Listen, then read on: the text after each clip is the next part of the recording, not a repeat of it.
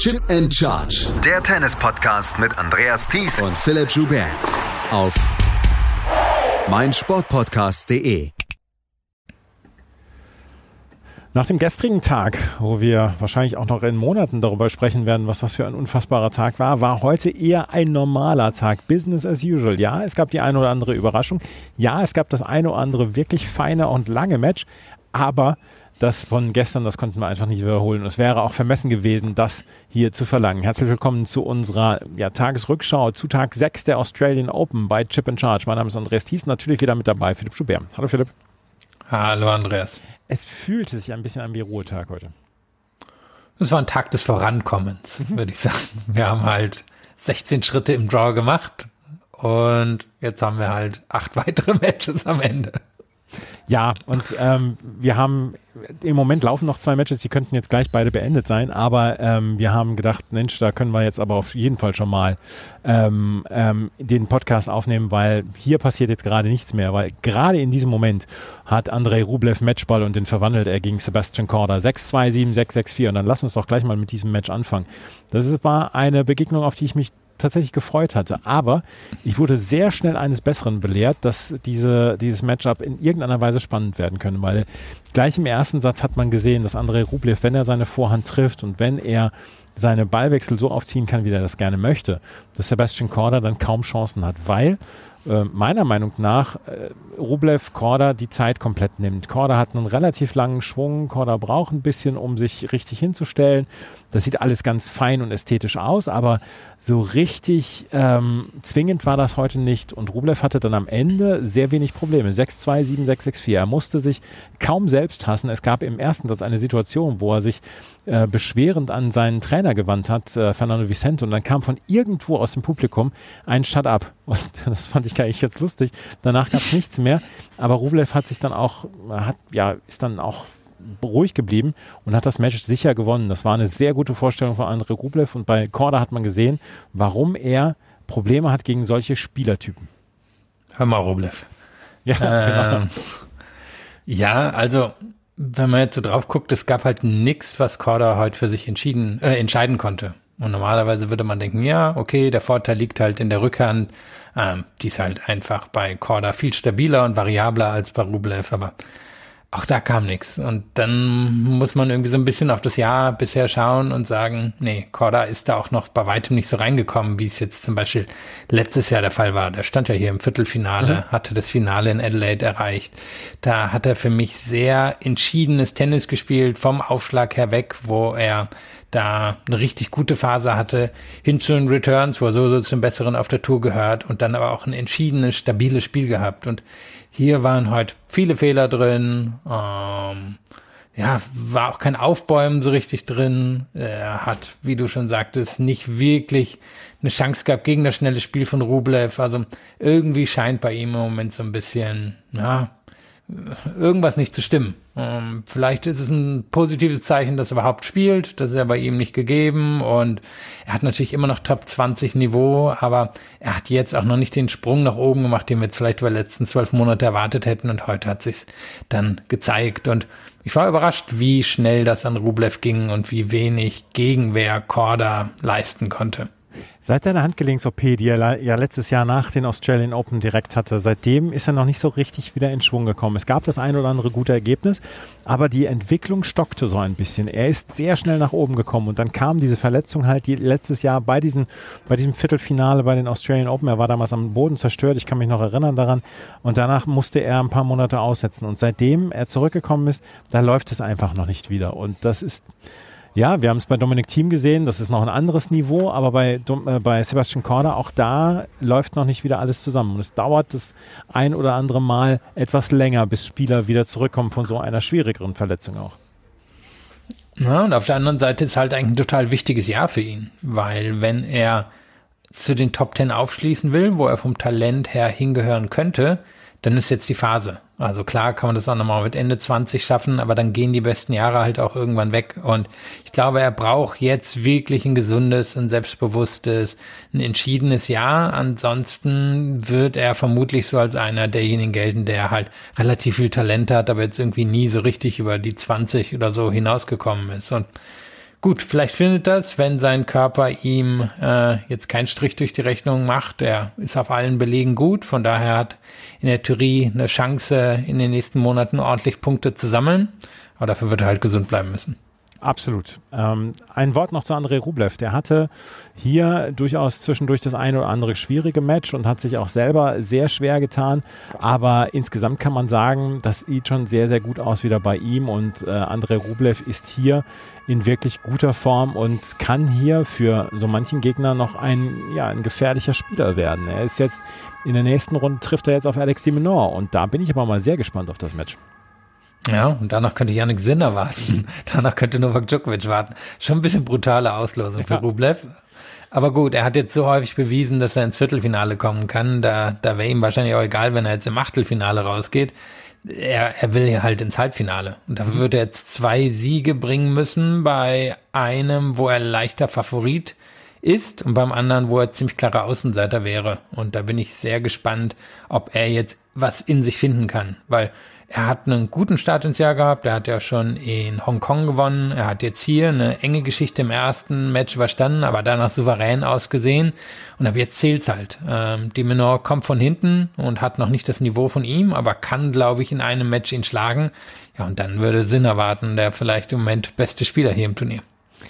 Andrei Rublev trifft jetzt auf Alex de Minaur. Der hat hier seine, seine dritte Runde mit 6 zu 3, 6 zu 3, 6 zu 1 gewonnen. Macht hier einen sehr stabilen Eindruck. Das Turnier ist gerade was das australische Tennis angeht, komplett um ihn herum aufgebaut. Ja, wir haben Storm Hunter noch, die im Moment gerade spielt, aber insgesamt kann man sagen, Alexi Minor ist so ein bisschen die Lichtgestalt des australischen Tennis, auch wenn man das mit Alexi Minor eher ähm, wenig vergleichen würde, so ein Lichtgestalt. Er hat heute gegen Flavio Cobolli mit 6-3, 6-3, 6-1 gewonnen, trifft jetzt auf André Rublev. Er ist sehr stabil. Ich gehe davon aus, dass wir übermorgen die Night Session erleben werden in der Rod Laver Arena mit dem Minor und Rublev oder auf einem Sonntagnachmittag in der Rod Laver Arena auf jeden Fall Rod Laver. Und da bin ich sehr gespannt. Es könnte so was wie eine Reifeprüfung für den Menor werden. Ja, ein Match, was er den eigenen Ansprüchen nach gewinnen muss, würde ich sagen. Auch wenn er eben für mich leichter Außenseiter ist. Eins, was er brauchen wird, ist eine bessere Quote beim Aufschlag. Das fiel mir heute auf gegen Koboli, nur 52 Prozent. Also ich glaube, gegen, gegen Rublev müssen es 65 oder so sein, weil sein Aufschlag ist besser geworden. Sein Aufschlag ist ja fast schon eine Waffe geworden über die letzten Monate, weil er genug Punkte dahinter gewinnt. Aber wenn er gegen Rublev nicht in der Lage ist, eine hohe Quote reinzubekommen, dann wird ihn Rublev, glaube ich, auseinandernehmen. Ansonsten von der Grundlinie her hat Rublev ein bisschen mehr Power, aber auf der anderen Seite hat die Minor natürlich unglaubliches Durchhaltevermögen in den Ballwechseln. Also ich glaube, sie, sie gehen da auf Augenhöhe rein, aber der Aufschlag, da, da muss die Minor gucken, dass er mehr reinbekommt. Ansonsten geht es an Rublev. Novak Djokovic hat heute überhaupt keine Probleme gehabt gegen Thomas Martin Echeverry. 6-3, 6-3, 7-6. Ja, der dritte Satz war tatsächlich etwas aus, äh, ausgeglichen, aber ansonsten hatte Thomas Martin Echeverry überhaupt keine Chance bei diesem Dreisatzsieg von Novak Djokovic. So richtig viel können wir darüber gar nicht erzählen. Ne? Ja, ich meine, Echeverry ist so ein Typ, ähm, der gegen, gegen die Art von Spieler, die Djokovic ist, das am liebsten über die langen Punkte entscheiden würde. Aber er hat hier gar nicht so viele lange Punkte bekommen und dann hat er sie am Ende auch nicht gewonnen. Und er hat halt keine Schnitte gesehen gegen den Aufschlag von Djokovic. Der hat keinen Breakball zugelassen, hat fast 80 Prozent der Punkte hinterm Aufschlag gewonnen. Und ja, Etcheverry hätte halt gerne Wiederholung vom Murray-Match gehabt, aber dafür hätte Djokovic in schlechterer Form sein müssen. Und bei dem hatte ich jetzt das Gefühl, ah, okay, der, der hat jetzt nochmal einen Schritt nach vorne gemacht, schien jetzt auch nicht mehr so angeschlagen wie in den letzten Matches. Also der, würde ich sagen, ist jetzt hier im Turnier angekommen. Djokovic ist im Turnier angekommen und trifft jetzt auf einen Gegner, mit dem er höchstwahrscheinlich auch keine Probleme haben sollte. Aber Adrian Manarino hat jetzt zum dritten Mal hintereinander fünf Sätze gespielt. Zum dritten Mal hintereinander ist er siegreich geblieben. In mehr als vier, drei Viertelstunden hat er heute Ben Shelton niedergerungen. Mit 7 zu 6, 1 zu 6, 6 zu 7, 6 zu 3 und 6 zu 4. Und das müssen wir vielleicht so ein ganz kleines bisschen erklären, weil Ben Shelton ist ein sehr explosiver Spieler und auch ein sehr spektakulärer Spieler und den wollen sehr viele sehen und wahrscheinlich haben sich auch sehr viele gewünscht, dass er im Achtelfinale gegen Novak Djokovic Djokovic die Revanche von den US Open bringen würde. Aber Ben Shelton hatte heute große, größte Probleme mit diesem spinlosen Spiel von Adrian Manarino. Adrian Manarino hat die weichste Beseitung von allen Profis. Er spielt weder die Vorhand noch die Rückhand mit ordentlich Topspin. Ich habe das heute im ersten Satz auch beobachtet.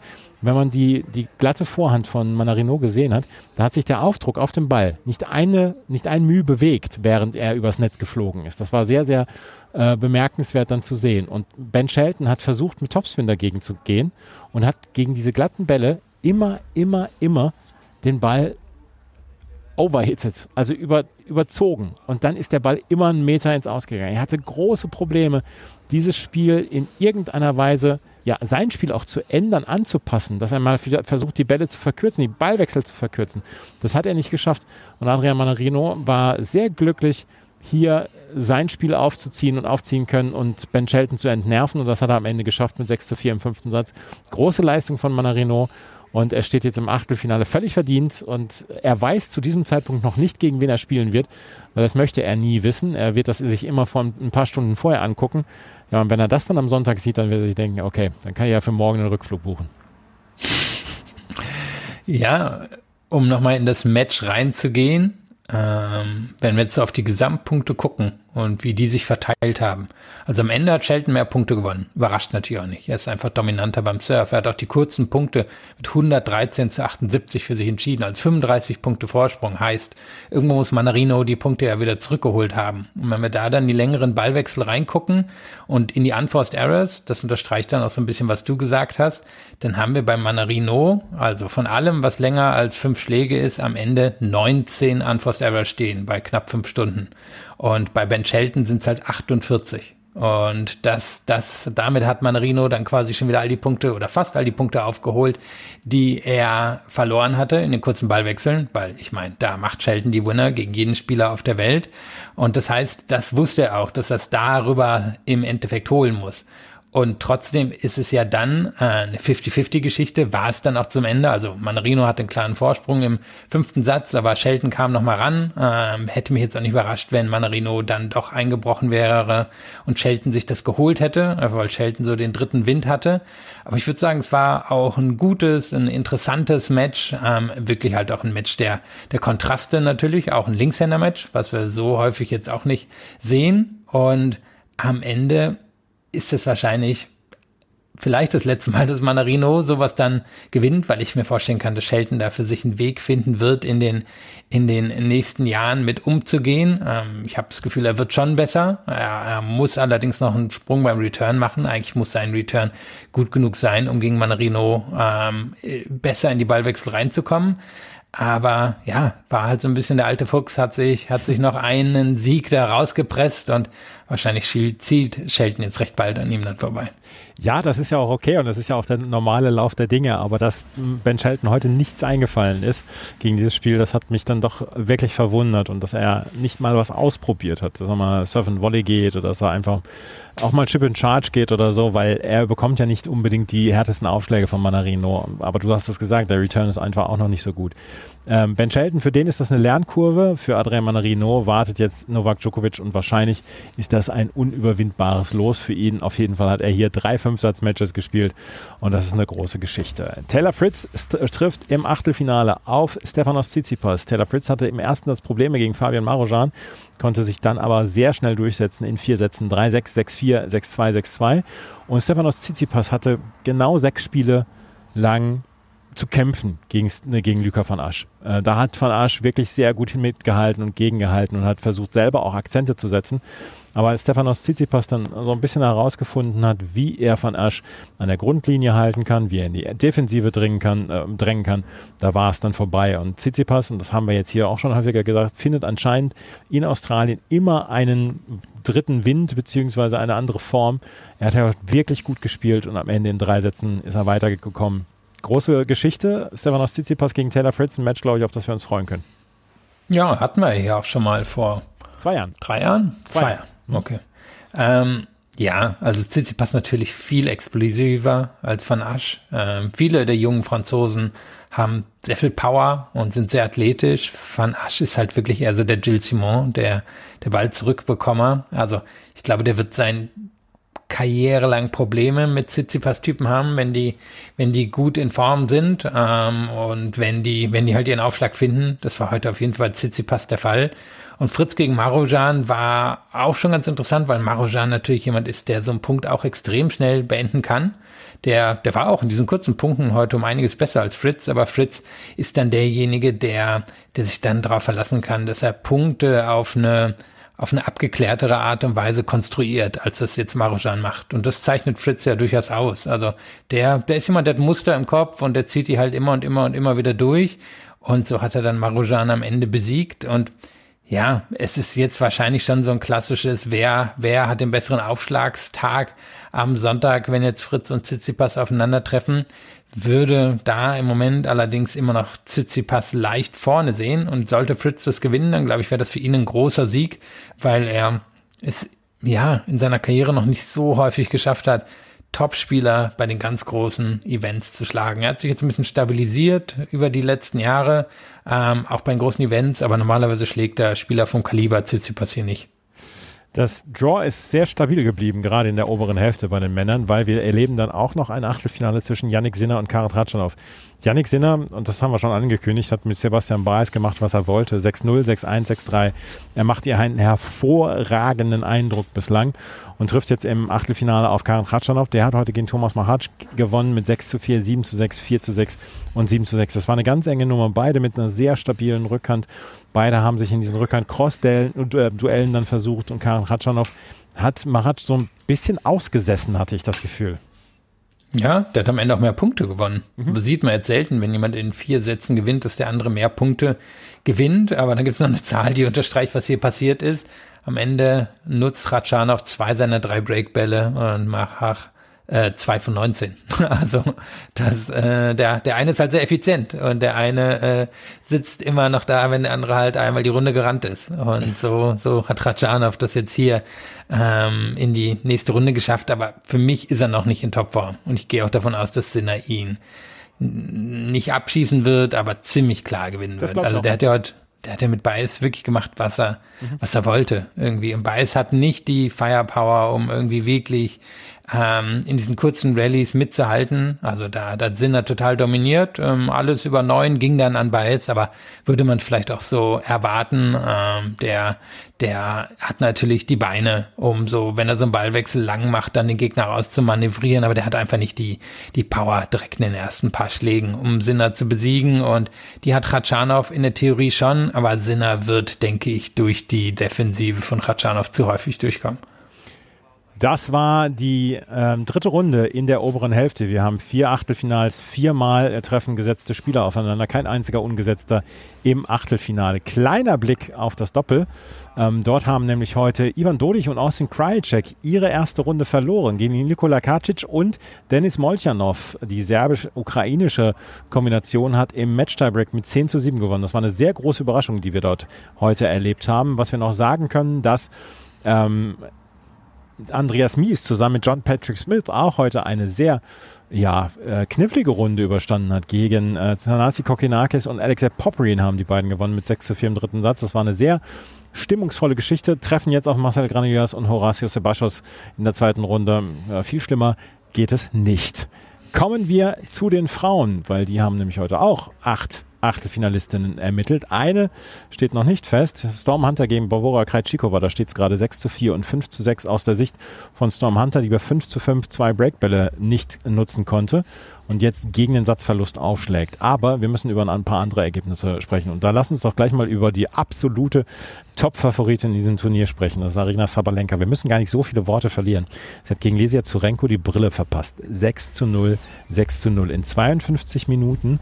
Das ist absolute Power pur bei Sabalenka. Sie trifft den Court, wie sie möchte.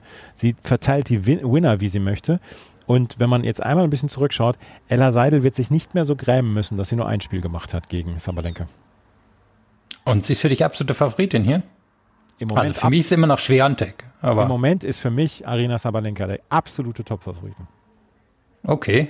Ich glaube, das ist eine relativ hohe Chance, dass sie im nächsten Match rausgeht. Aber wir, wir werden es dann herausfinden. Also, das wäre eine super Geschichte. Also ich habe nichts dagegen. Aber für mich ist sie im Moment die Spielerin, die es zu schlagen gilt. Ja, also eben, ich sehe sie nicht in dem Finale gegen, gegen Schiontek vorne, aber das, da reden wir jetzt eine, in einer Woche drüber, wenn, wenn die beiden ins Halbfinale oder so gekommen sind. Ich meine, Zurenko hat einfach nicht genug Power, um gegen Sabalenka mitzuhalten. Ich meine, die, die hat ja kaum, kaum kurze Punkte gewonnen. Weder beim Aufschlag noch im Return. Der ist ja halt komplett abgeschossen worden. Die paar ganz wenigen Ballwechsel, die mal ein bisschen länger waren, da, da hat Zurenko dann natürlich eine Chance, weil sie eine Sabalenka ausmanövrieren kann, aber da, da war heute nichts zu machen von, von der Power her. Ich glaube, die beiden mögen sich auch nicht unbedingt. Von daher kann ich mir vorstellen, dass Sabalenka da vielleicht noch mal ein bisschen mehr aufs Gas gedrückt hat du verunsicherst mich immer, wenn du so nachfragst. Für dich ist Sabalenka Topfavoritin? Ja, für mich ist sie Topfavoritin und ich, ich weiß, dass sie in der nächsten Runde ausscheiden kann. Amanda Anisimova ähm, hat heute eine tolle Partie gezeigt gegen Paula Badosa in dem Spiel der beiden Rückkehrerinnen. Amanda Anisimova hat sich letztes Jahr Zeit genommen, um mentale Probleme zu ja in den Griff zu bekommen und dann einfach auch mal diesem Druck sich so ein bisschen zu entziehen. Paula Badosa ihrerseits hatte viele Verletzungen in der Letz im letzten Jahr.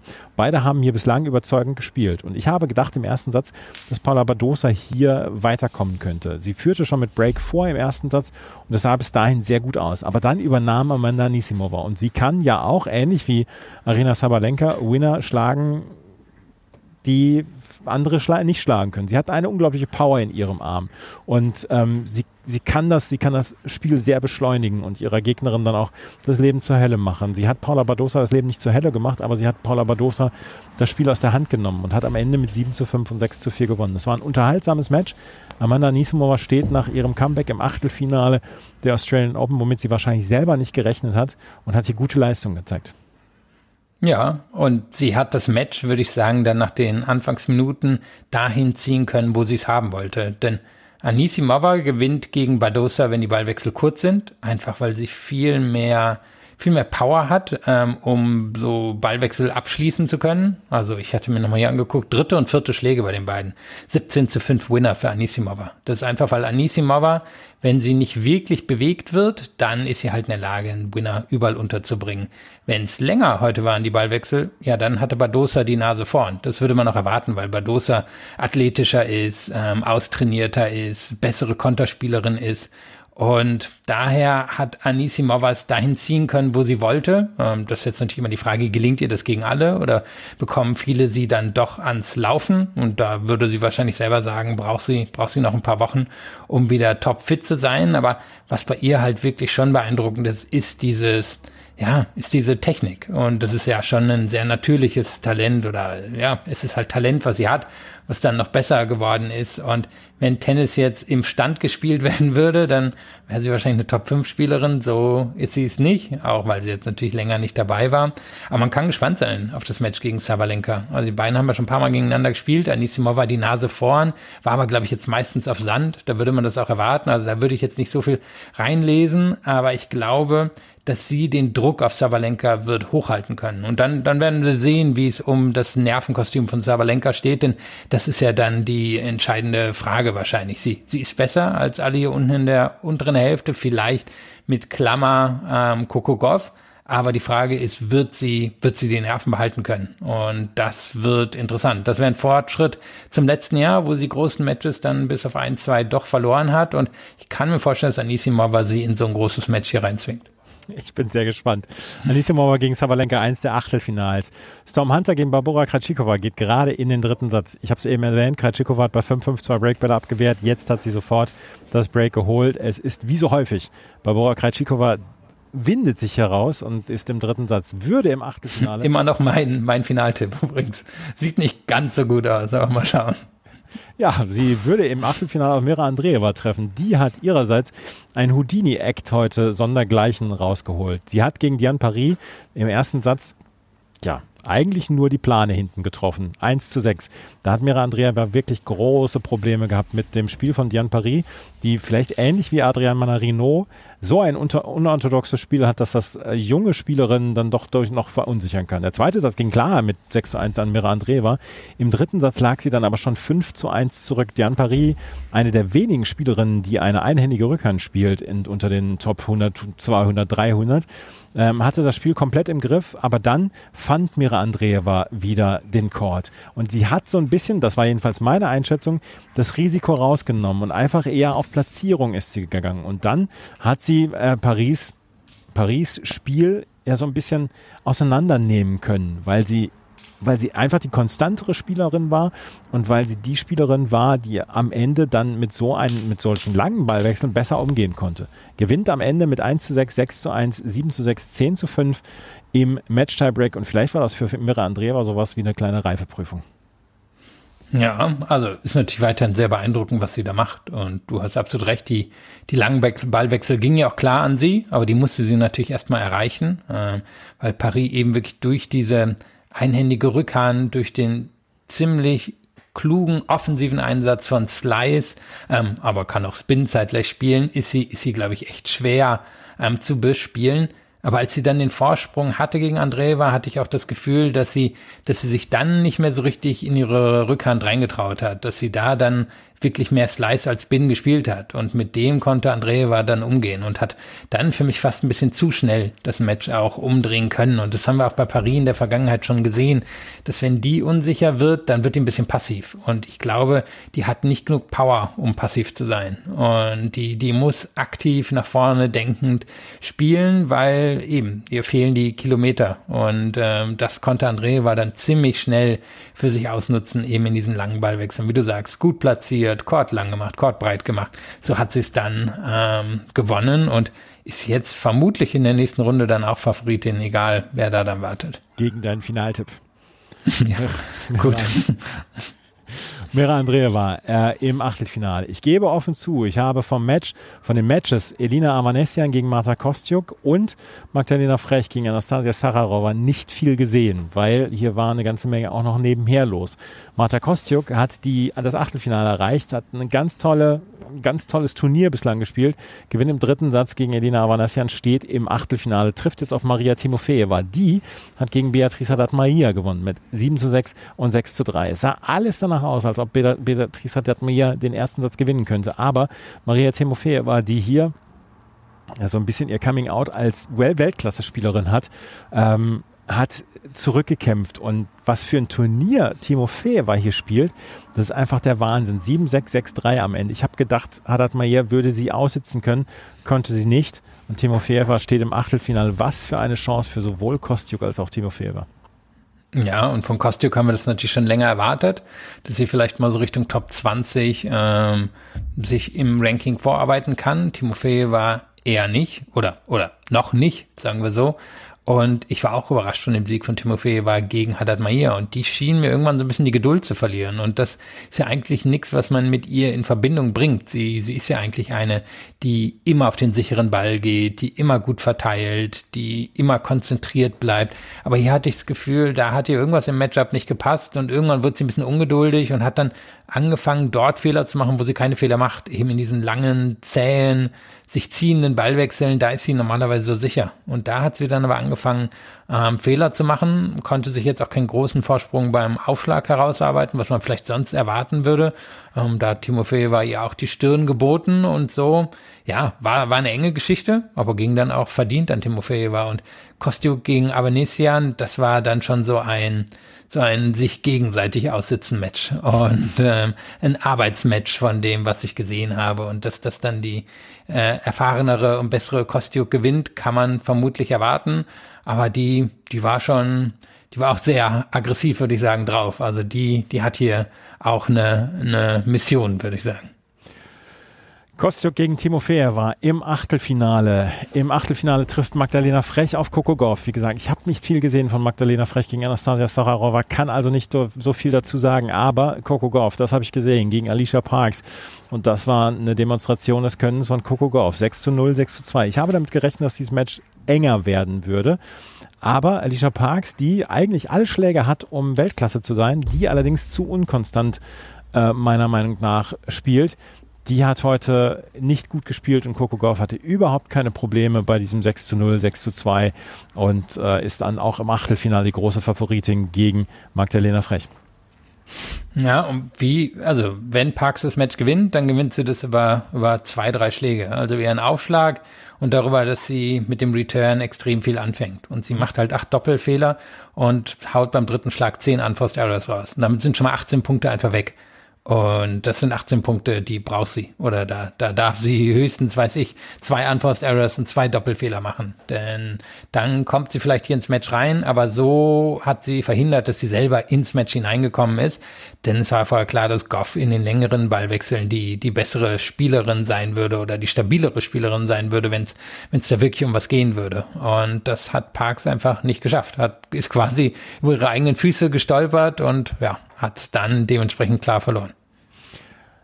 Magdalena Frech gegen Coco Golf, also eins der Achtelfinals. Wie gesagt, Hunter gegen Krajcikova ist noch nicht zu Ende. Da steht jetzt, jetzt 1 zu 0 für Krajcikova. Sie hat Breakball beim Aufschlag von ähm, Storm Hunter und äh, das ist ja vielleicht dann doch auch nochmal das Rauskommen von Krajcikova. Ja, die hat jetzt gerade das Break geholt zum 2 zu 0 und Storm Hunter schlägt den Ball weg und ähm, scheint im Moment ein bisschen geknickt zu sein.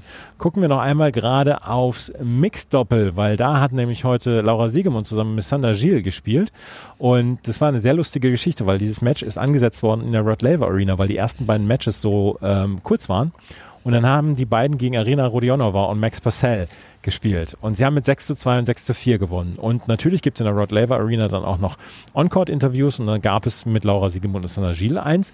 Und dann hat Laura Siegemund für zwei oder drei Minuten erklärt, wie Mixed geht. Und dann hat irgendwann der Interviewer gesagt, ich weiß jetzt, wer der Boss in dieser Beziehung ist. Und das fand ich einfach extrem lustig. Die beiden stehen in der zweiten Runde, könnten auf äh, Siegemunds Doppelpartnerin Barbora Krejcikova treffen, die mit Fabian Rebul spielt, oder auf Ena Shibahara und den Doppelpartner von Sander nämlich Johann Flieren.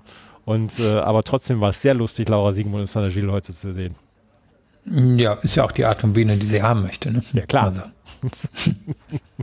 Tim Pütz und Mio Kato, die letztes Jahr die French Open gewonnen haben, sind ganz knapp ausgeschieden gegen Demi Source und Hugo Nies mit 9 zu 11 im Match-Tiebreak. Schauen wir auf den Tag von morgen, weil morgen gibt es dann einen sehr, sehr langen Abend äh, australischer Zeit. Es, der Nachmittag ist fest in chinesischer Hand. Jin Wenjiang gegen Yafan Wang ab 12 Uhr, 2 Uhr deutscher Zeit.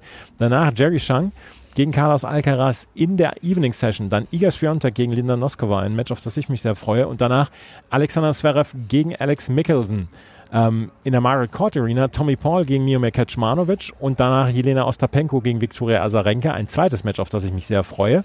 Und abends dann Felix Auger-Aliassime gegen Daniel Medvedev und Elina Svitolina gegen Viktoria Golubitz. Lass uns gerade noch zwei Worte über Daniel Medvedev verlieren, der gestern gegen Emil Rousseau-Vori gewonnen hat in fünf Sätzen. 3.39 Uhr war es. Es ist so schön, dass ein zusätzlicher Tag eingebaut worden ist, damit es diese späten Matchenden nicht mehr gibt. Ja, ich war nach unserer Aufnahme ein paar Stunden unterwegs und hatte es dann auch vergessen, weil ich irgendwie auf total andere Sachen konzentriert war und habe dann nachgeschaut und wirklich gesehen, oh, es läuft ja immer noch. Irgendwie war dann hier 17.30 Uhr oder so unserer Zeit. Also ja. ähm, ist natürlich an sich ein Witz. Also was, was bringt's? Kann sein, dass es Medvedev jetzt das Turnier kostet, müssen wir sehen. Ähm, Ogier Aliassim durchaus schwierig für ihn in der Vergangenheit gewesen. Aber wenn, kommen die Probleme wahrscheinlich auch erst in zwei oder drei Matches für ihn, da der Rhythmus dann komplett raus ist. Aber warten wir mal ab. Also insgesamt keine, keine glorreiche Vorstellung der Australian Open hier. Nein, das ist es nicht. Und sie hätten einfach von Anfang an sagen sollen, Mensch, wir wollen diese 1 Million Besucher haben in ähm, 2024 und wir machen jetzt noch einen Tag mehr und es ist schön und es war ja auch ein voller Erfolg dieser Sonntag, weil so viele Familien auch da waren. Ist ja auch völlig in Ordnung, aber dann soll man es nicht in irgendeiner Weise mit anderen Gründen dann ja benennen. Das war's mit der heutigen Ausgabe von Chip and Charge, dem Tennis Talk, mit unserer Zusammenfassung von Tag 6 der Australian Open. Morgen und übermorgen ist Philipp nicht dabei. Wir werden morgen, ich werde morgen und übermorgen mit zwei Gästen ähm, das den Podcast machen, aber es wird jeden Tag wieder einen Podcast geben und am Montag ist dann Philipp wieder dabei. Wenn euch das gefällt, was wir machen, freuen wir uns über Bewertungen, Rezensionen auf iTunes und auf Spotify. Folgt uns bei Twitter, Instagram und Blue Sky. Und wenn euch das so gut gefällt, dass ihr sagt, wir wollen, äh, ich will das auch finanziell unterstützen, das könnt ihr dann auch tun. Bei Steady und bei PayPal gibt es die Möglichkeiten dazu. Vielen Dank fürs Zuhören. Bis zum nächsten Mal. Auf Wiederhören.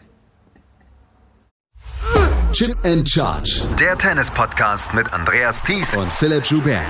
Auf meinsportpodcast.de.